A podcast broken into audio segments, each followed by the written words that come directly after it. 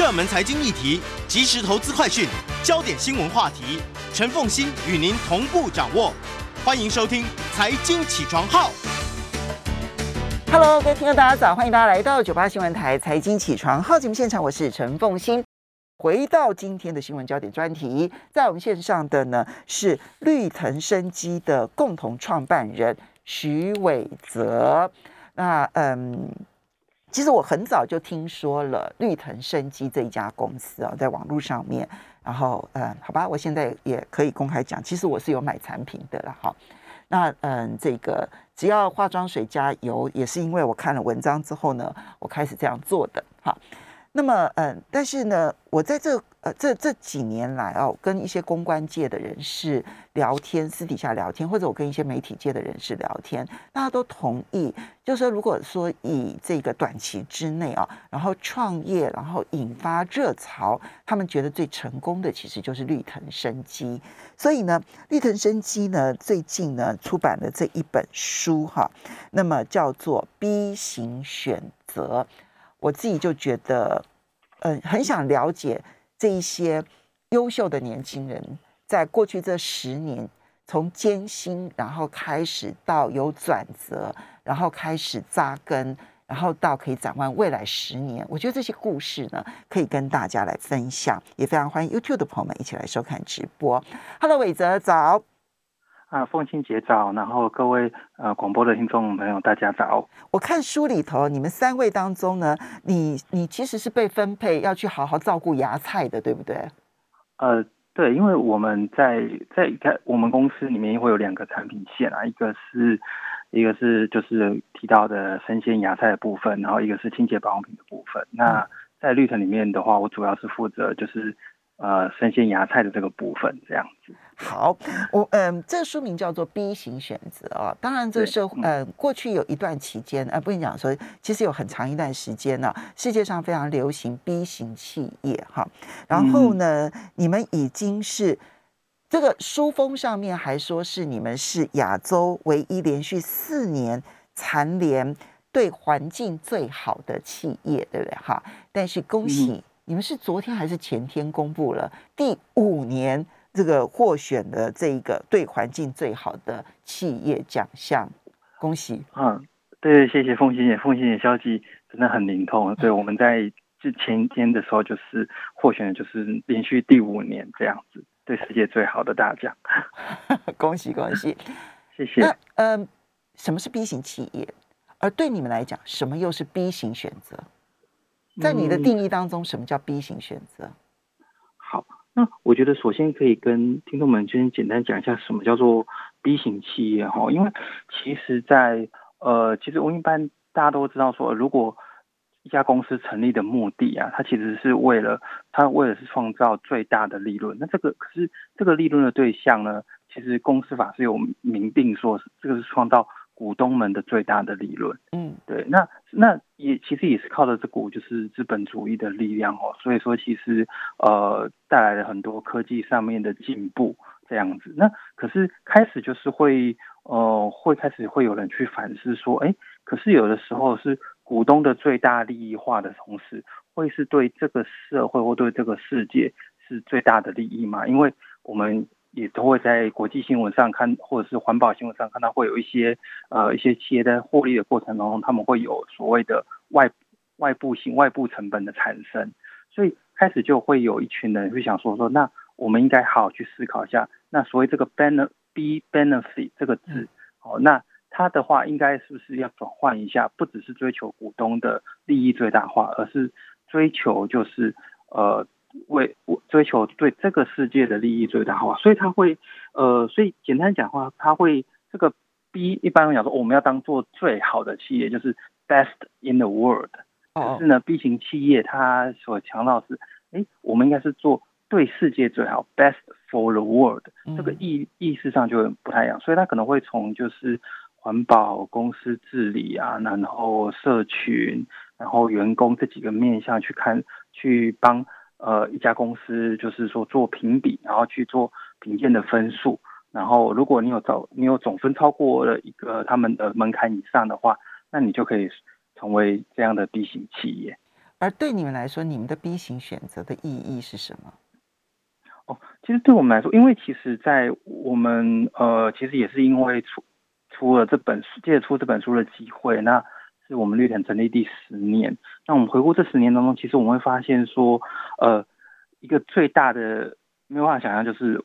我没有想到说，原来创业会有这么多意想不到的。呃，问题中间会有意想不到的问题会发生。那每一个问题产生的时候，它可能都会是，呃，我们都要面临一些选择。比如说，当门市拓展不顺利的时候，我们可能要面临选择；当营收没有如预期进来的时候，我们要拓展，我们要面对选择。甚至就算是一个一开始的产品开发的时候，呃，从这个产品的各个面向啊，包材、原物料工艺，甚至到这个产品的配方，我们可能都要面临选择。所以我们会发现说，哎。以前我们学的说，好像其实做选择很简单，就是啊，我就追求利润最大化，哪个成本最低，可以创造的毛利最高，我们就做这个选择就好。可是我们后来发现说，呃，可是，在我们心里面，其实这些选择可能做这样选择可能很容易，可是它也许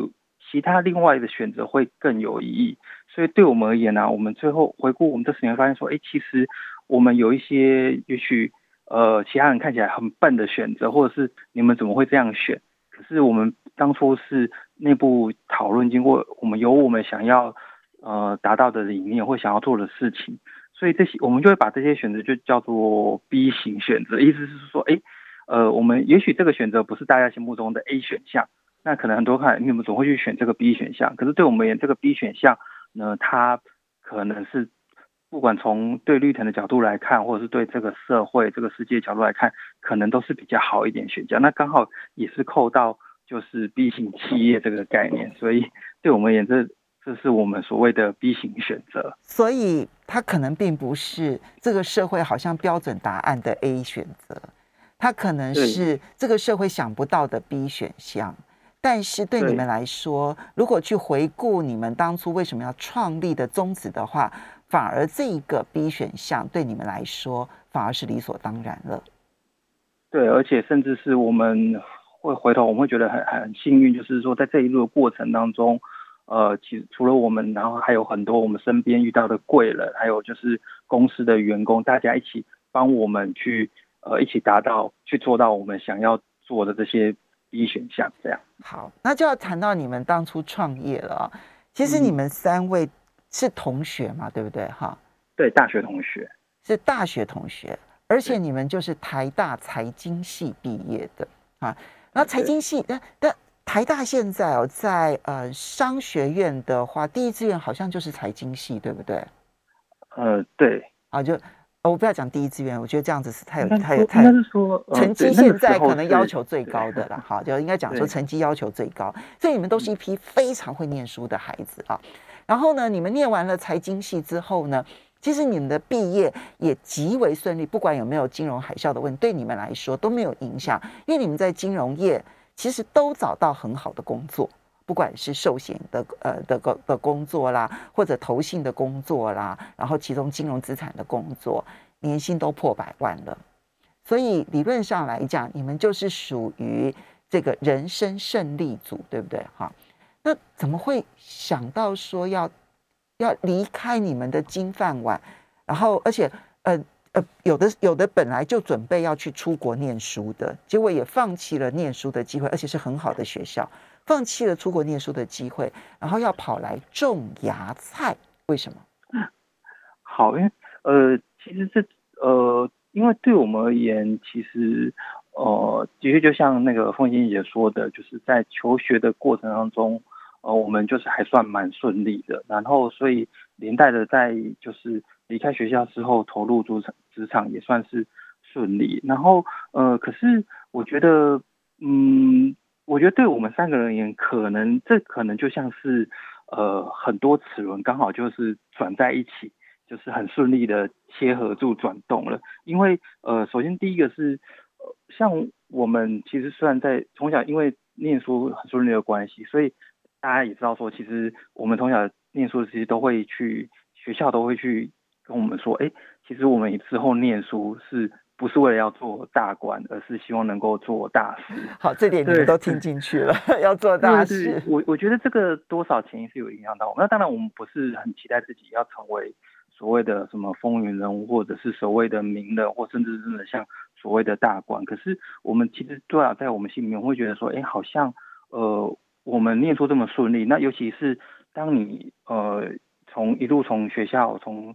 国中、高中、大学之后，其实后你越回头看，你会发现说，呃，好像自己念书这么顺利，不是完全只是靠自己努力的关系。对，那而且这几路过程中，包括了可能家庭的环境，然后也许你所处的社区，或者说所处的学校，其实这一切都是很多人去慢慢的去累积的。所以，我们自己开始在念书到工作过程，我们开始会觉得说，有个念头是在说，哎，其实，呃。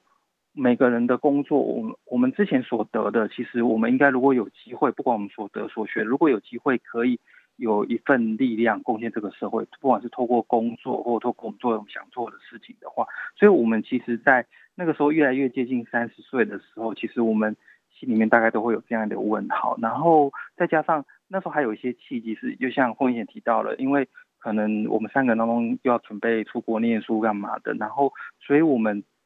然后身边刚好也遇到，就是对我们也是很好的一个 role model，就是韩瑞的父母，就是郑郑永贞教授，还有林碧霞林博士。嗯，那我们有他们是橘子工坊的创办人。嗯，呃，对对对对，那所以其实也是因为透过橘子工坊，那所以说我们其实有机会就是去呃接触到有机环保跟永续这方面的概念，然后我们开始会去思考说，哎。如果环境永续啊，然后有机方面的本质，那便是这两个呃齿轮就磨合在一起的时候，那 就最后我们在可能就是在三十岁的时候，我们开始觉得说，哎，也许有些事情如果不做，我们十年之后回头来看会不会后悔？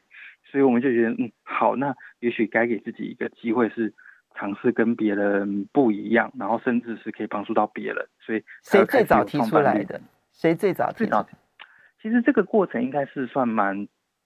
就是说呃循序渐进的，因为比如说我们稍微休息一下，等一下回来来看三位年轻人怎么样子改变人生。欢迎大家回到九八新闻台财经起床号节目现场，我是陈凤欣，在我们线上的是绿藤生机的共同创办人徐伟泽，也非常欢迎 YouTube 的朋友们一起来收看直播。绿藤生机大概是最近这。五六年啊，是呃，这个因为它成立十年，但是呢，真正的发光发亮，大概就是最近这五六年呢，那么很快的串起的一个品牌啊，而且是很特有的一个品牌。那我们等下会来讲它的特有性，嗯，至少有一点是，它是连续五年获得全世界的。对环境最好的奖项，连续五年哦，今年是第五次啊，然后取得这个奖项。好，那么呃，在我们现场的线上的是绿藤升级的共同创办人徐伟泽，所以伟泽，你们三位就是刚好都碰到瓶颈，然后没有任何人先起心动念，谁说服谁吗？没有。呃，其实一开始的是我们呃，其实一开始是因为透过韩瑞，那因为他就是透过我们有机会在就是。就是工坊那边就是有呃，就是不管出国前的学习的实习的机会这样子，然后那个时候等于也对我们种下就是呃，对于永续啊环保这块的念头因，因为我们就觉得说，哎，好像呃，因为我们会觉得说，哎，好呃，在我们的本来的金融领域上面啊，然后其实我们看到很多前辈或就是他们已经在他们发挥这样的所长，然后是让这个金融这个产业越来越好。然后，所以我们开始会有念头是说，哎，那我们既然对环保这方面的东西会有兴趣，那我们想试看，说也许我们在这边是不是也有可以贡献一点心力这样子。然后，可是最做最后最后的契机啊，其实那个时候，呃，真的我们本来也是想说，一方面是有这样的念头，可是那时候看最后真的是勇敢起这个头的是伊文，他会提他提出说，哎，既然都已经。三十岁，然后我们有这个机会聚在一起，然后也对就是这方面的议题有兴趣，那我们是不是三个人，我们可以就是一起来，哦，就是做点事，甚至他说他很大胆的提出，就是说，那如果我们两个人真的说要的话，那他就是先他就取消他出国的这件事情。对他当时其实已经申请到很好的学校了，对不对？对对对，就是他已经真的就是可能就是呃，在两就是都已经确定了两三个月之后，他就是要飞的到那个学校。开始就读了，这样。所以你们三位共同创办人，你这个徐伟泽，然后呢，还有这个呃郑韩瑞，也就是你刚刚一再提到的，就是韩瑞啊，他的父母是这个父亲是园艺系台大园艺系的荣誉教授，然后母亲是橘子工坊的创办人嘛，哈。对。然后以及廖怡文，廖怡文，怡文她是唯一的女性哦，所以女性还是最勇敢，她提出来说。我们一起来合作，那我就放弃他的出国机会。他把他的人生就做了一个大转弯，那你的人生 也要大转弯，韩瑞的人生也要大转弯。嗯，对，你们内心这样讲，怡文的思考我不敢说哈，但是你跟韩瑞没有挣扎过嘛？因为韩瑞在书里头其实他有提到，他说。他其实一直不太能够理解他母亲为什么要那么辛苦的，因为也是强调生机环保的橘子工坊嘛，哈，为什么要那么的辛苦？然后呢，韩瑞二十七岁赚的钱就已经比他母亲更多了，所以他有很长一段时间不能理解他母亲为什么要这样做，就他现在要跳下来去做跟他母亲一样的事情，就是用用永续环保的方式来创创业。对，呃，其实韩瑞的部分，其实我我觉得我没有办法，就是代替他说他的心路历程。可是刚才凤欣姐有问到一个问题，是说，哎，那为什么反而疑问开始开这头之后，为什么让我们开始去也愿意 say 开始有这个勇气？那我觉得是因为，呃，在我们三个人其实之前都对彼此的个性就有一定的了解，然后其实，在我们三个人里面，疑问他的我们三个人算是。就是个性都是很不一样的。比如说，简单讲说，如果在面对一件事情想要尝试的话，其实韩瑞通常是会最主动，然后也是最勇于就是尝试新事物的那一位。那疑问通常是会比较保守的。嗯，好，对，那可是可是因为就是我觉得这个就是当你很熟悉一个人，然后你知道对方他在他很多的思考跟动作都是经过考虑之后。一个最保守、最稳健、最稳健思考的，他反而最提出了一个最大胆的想法，是说我们是不是要就是转换跑道来做出一件事？我觉得就是你背后会知道说他是认真的，他不是可能不是大家就是酒酣耳热之极，就是忽然他不是冲动型的，他是深思熟虑的，他是深思熟虑提过。那我会觉得就是当你呃信当你信任对方，然后你也知道说对方是真的思考过。之后提出这个念头的时候，我觉得他真的是一个出一个点，会开始让我们两个去认真思考，说这件事情是不是拥有可行性这样子。你们一开始的时候呢，踏入的方式是种活芽菜，活的芽菜哈，对，就是各式各样的菜的，几乎就是还不到菜苗哈，等等于在还不到苗的这个阶段的芽菜。然后你希望大家就是可以在冰箱里头，它是活的，所以呢，你任何时间把它取下来食用，它都是最新鲜的。好，这样子。这个这个构想，从我现在的角度来讲，我当然觉得嗯很棒这样子。但是回到十年前，第一，它它是一个很便宜的东西哈，然后但是你要把它做到说呢，到。消费者的冰箱都还是活的，它的技术门槛又非常的高。你们三个人都没有学过农业，那不是会跌会跌的鼻青脸肿吗？呃，对，所以其实真的就是这一路过程当中，就是学缴了非常多的学费，甚至我们也可以说，我们其实现在还还持续的在学习当中，不敢说我们就已经是完全通，因为它，我觉得这它呃农业本身。对我们跟对我们之前来讲，其实就很多在生产逻辑上原本的不同，因为可能以前在学校学的，呃，你我们从财经的角度去学切入成本啊，你就会觉得，哎，好像一个生产流程就是我一个东西就像工业一样，我一个东西原物料投进去，人力投进去，然后经过了一个比换算之后，那它就会很稳定的产出每一笔东西，然后良率可能就是百分之九十几以上，甚至是九十九点几以上，可是。我们一开始我觉得最大的呃困难跟挫折是我们一开始忽略一件事，就是每一个芽菜它都是活的，它其实就像我们人一样，它都是呃一个个体，所以不同样的一批种子，就是同样来自同样母亲的一批种子，可能每个人每个种子种下去之后，它的表现是不一样的。那呃，我们怎么样在这个里面去取得，让他们呃在他们的角度，然后让他们能够顺利生长，长到健康的样子？我觉得这个是最大的挑战。你是要站在芽菜种子的角度去思考问题。对，所以其实这句话后来也变成是我们公司文化的一部分，就是如果我是芽菜的话，我希望被怎么样对待？那后来他这句话就会延伸到，比如说，呃，当我们面对消费者的时候，如果我是消费者，我希望被怎么样对待？然后当如果今天是我们的读者的时候，那当今天我看到绿藤生机给我的讯息的时候，我希望我是被怎样被待？这个讯息是怎样被处理？也就是说，好好的诉说这样子。所以一开始的时候，希望从永续环保的角度，然后接着希望推出来的是活的芽菜，而且。没有任何的农药，没有任何的化学肥料，这样子的一个嗯生机产品。然后呢，到后面其实你要去思考的就是那一句话，就是如果我是芽菜，我希望怎么被对待？哈，温度也要对，湿度也要对。所以呢，每一天其实对你们来讲都是考验，因为温度跟湿度的变化每一天都不一样的哈。嗯，对。你们中在一开始的时候，因为不会种芽菜，好，那当然虽然有这个韩瑞的父亲，他是台大园艺系的教授，然后协助你们，可是问题是，嗯，在在家里头种是一回事，当你扩大到变成了一个租来的农场的时候，那是另外一回事。你们一开始的时候呢，晚上的两个小时就要起来看一次芽菜，然后即便这么频繁的起来看芽菜。芽菜还是枯萎了，你们哦，你们尝试了多久？这中间都没有想到要放弃吗？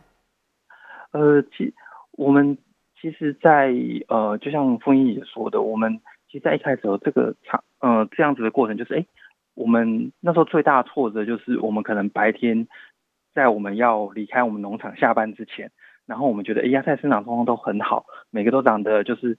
往上伸展，然后看起来头头好壮壮的样子。可是我们第二天一到农场之后，就是发现，哎，怎么都全部倒下来，都倒掉了，枯掉了，烂掉了。对，那那个时候，呃，所以也是因为这样子，所以我们那时候，其实那时候真的是找不出头绪。因为我觉得有个状况是在于说，我们人如果是生病不舒服的时候，我们还可能会说跟医生说我哪里痛，我哪里不舒服，然后医生可以对症下药。可是芽菜它不会讲话。所以那个时候，其实我觉得也有点，就是有点到最后有点跟他闹脾气吧。就是韩瑞说：“好啊，既然我不知道你是为什么死掉，那好歹我也得知道你是什么时候死掉吧。就是如果我知道你在什么时候你已经死掉的时候，那我至少在你死掉之前，我也许可以做一些事情，有点像是 CPR 急救的概念。对，所以我们那个时候才会是说：好，那既然都是我们下班了。”回去的时候才会发生事情，那我们就决定，我们就留下来，就不回去了，陪芽菜，陪农场在，呃，被农被压在在农场过夜，然后每两个小时去看它，那慢慢慢慢去从观察到它什么死掉，一直到说最后真的是做很多的方法去测试，然后去找出它呃为什么死掉的原因，这样子，对，然后所以这样子过程其实持续持续的，其实在。全面创业的前面两年，一直都是在这样子跌跌撞撞的过程。所以前面两年你们都睡在农场啊？就是呃，当然不是每天，可是蛮大的比例，就是因为呃，每一批芽菜可能生长状况是不一样的。因为呃，可能这批芽菜它我们照这样的方法照顾是好的，可是到下一批芽菜等于是呃另外一个母亲种出来的种子，那我们另外再去种它的时候，我们就要观察它的变化，那同时也是累积我们自己的。经验跟我们背后的实验，就是生产的数据这样子。好的，所以花了两年的时间，你什么时候开始觉得说稳定下来了？我们也许真的有机会成功了。呃呃，大概也差不多就是在第三年左右这样子。那这中间你们没有任何人想要放弃吗？其实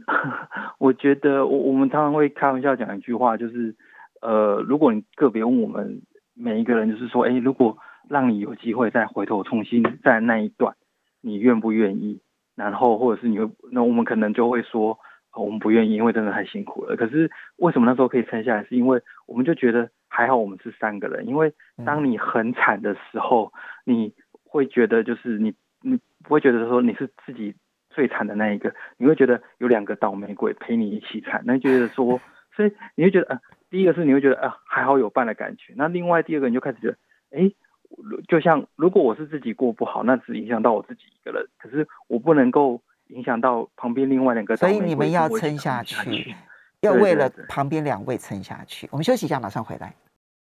欢迎大家回到九八新闻台财经起床号节目现场，我是陈凤欣，在我们线上的是立腾生机共同创办人徐伟泽，也非常欢迎 YouTube 的朋友们一起来收看直播。好，所以伟泽其实，嗯，不要说什么时候想过放弃，可能随时都想放弃，但是因为想到说，如果我放弃了，我会不会拖累了？我身边这两位共同伙伴，我相信你们三个人每一个人心里头都曾经有过这样的挣扎，结果就撑下来了，好撑了三年，好不容易芽菜事业终于看到一个可以获利的一个。一个契机，这当然你们的第一位员工，我觉得我看了也很感动，因为你们的第一位员工呢拼命帮你们去找通路，然后呢，而且呢，在通路呢，他会下班的时候自己跑去通路呢，然后负责要去教家庭主妇怎么买，怎么怎么回去处理料理哈，然后它的好处在哪里？然后你那位员工的母亲在旁边，然后呢帮忙，因为很担心他撑不下去。我看到这一段的时候，我不是我不是看到你们的第一位员工的热情，我是看到你们第一位员工的母亲的热情，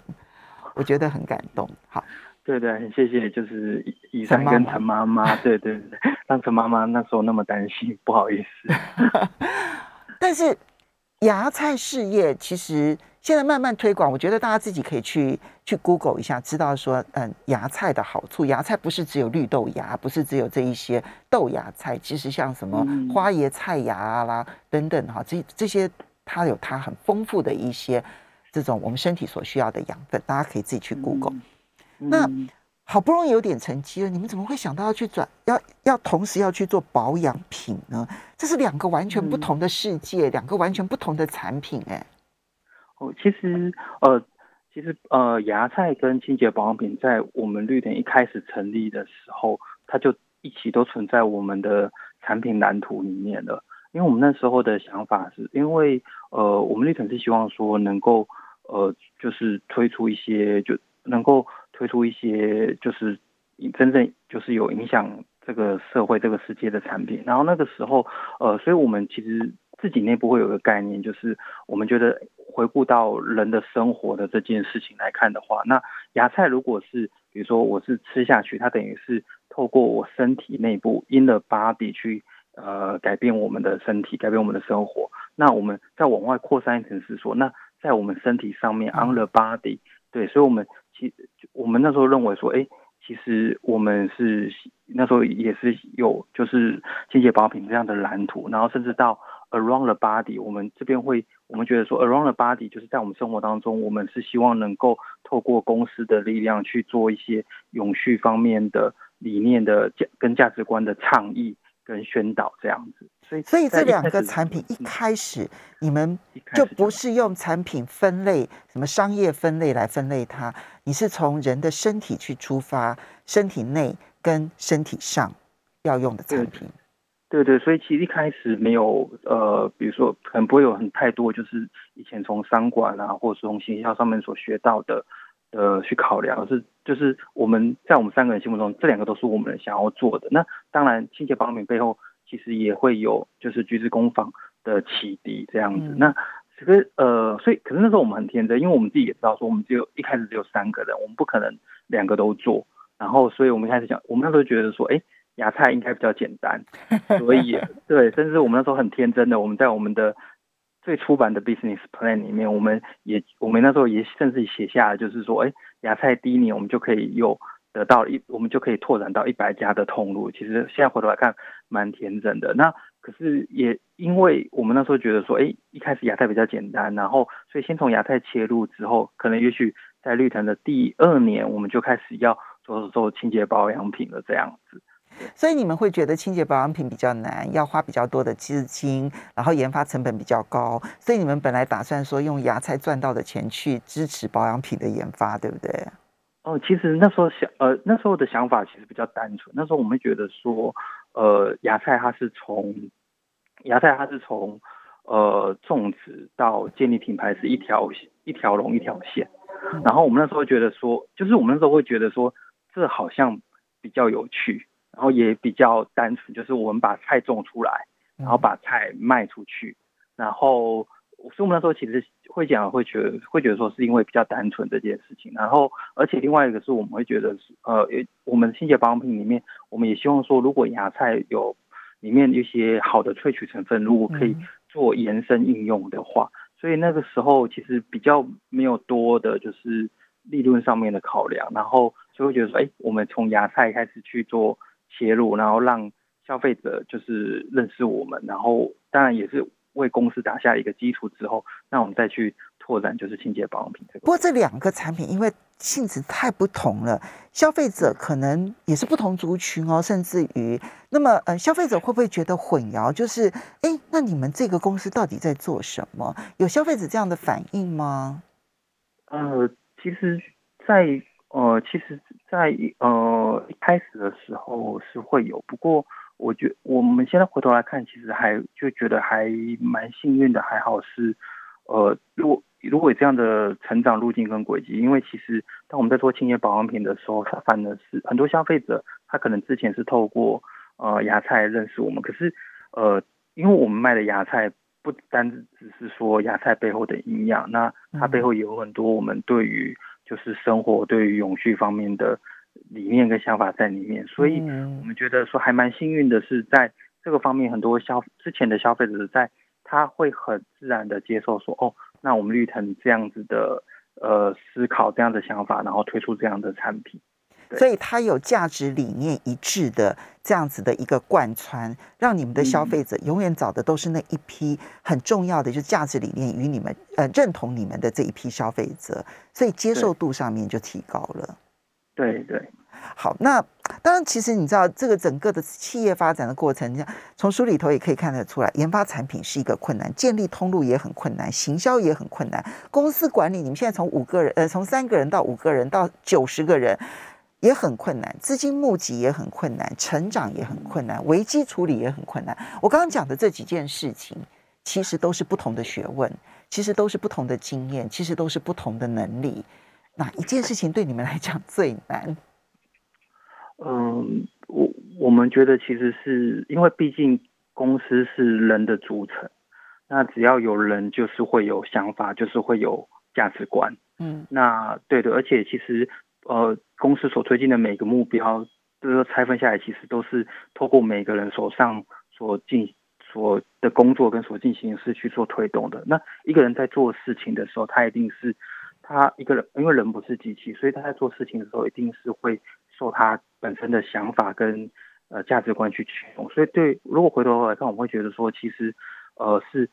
怎么样找到，就是说找到一群对的人，然后形塑整个绿藤属于绿藤的，就是公司文化跟价值观。而且，这公司文化价值观，就是也有我们三个人一开始很想要放到。这个公司的价值观，我觉得这整个公司文化的形塑，回头来看，应该是最根本也是最难的一件事情。这样，你说的真的太好了，因为其他的都很都很多技术上的事情，可以有很多专业人士来帮忙。可是如果人不对了，你们就不可能做出对的选择。对对对，嗯，因为比如说像是呃，比如说产品的，比如说产品的研发，清洁保养品的研发跟配方好了，因为呃，其实，在台台湾在清洁保养品这方面，其实是已经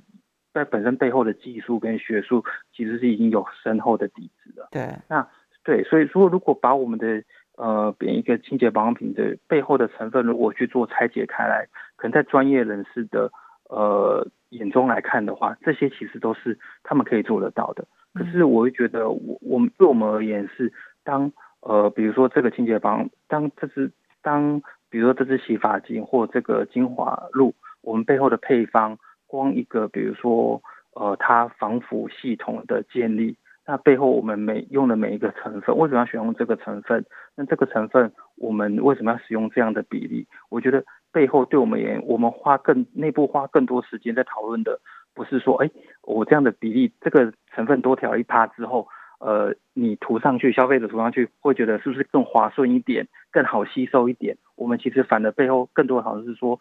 这样的成分多一趴少一趴有必要吗？这个有必要是，呃。不管在它的功效上面，或者是说在对于环保永续的这一块，是不是真的有所有所需要？然后它会不会对肌肤造成负担？它会不会对地球造成负担？嗯，对。然后，然后如果以我们这个产品，它真是真背后真实的需求是什么？我们要防晒，可是可以做到防晒机制有很多种方法。那为什么我们要选择是这一条路去做？所以对对我们而言，那这背后的很多东西，其实它可能没有办法完完全全从就是技术或者是学术上面去做推动，而背后很多必须是公司内部呃研发的同事，他必须很清楚知道说我们要绿藤的理念是我们希望能够扣到真实的需求，然后而且是这个产品能够带给消费者生活中真正的影响力，那才有办法去走出来。这样，因为我们最后只剩下五十秒，如果说未来十年回头去看，你希望今天的绿藤生呃呃绿藤生机在未来十年会是一个什么样的面貌？呃，我们希我们会希望说，其实我们在生活当中有很多的永续的选择。那这些选，我们希望绿藤能够变成一个这样子的存在，就是呃，帮助大家去看到生活中发掘更多的永续的选择，然后把这些永续的选择带给到消费者面前。它可能不一定不止于是目前的绿藤芽菜，可能也不止于目前的清洁保养品，它可能也许在呃。其他更多的生鲜更广的领域，在香氛、在婴幼这方面，我们可以帮助大家找出更多的选择，更多的选择，然后推出对消费者真实需求的产品。非常谢谢徐伟泽，也非常谢谢大家，谢谢。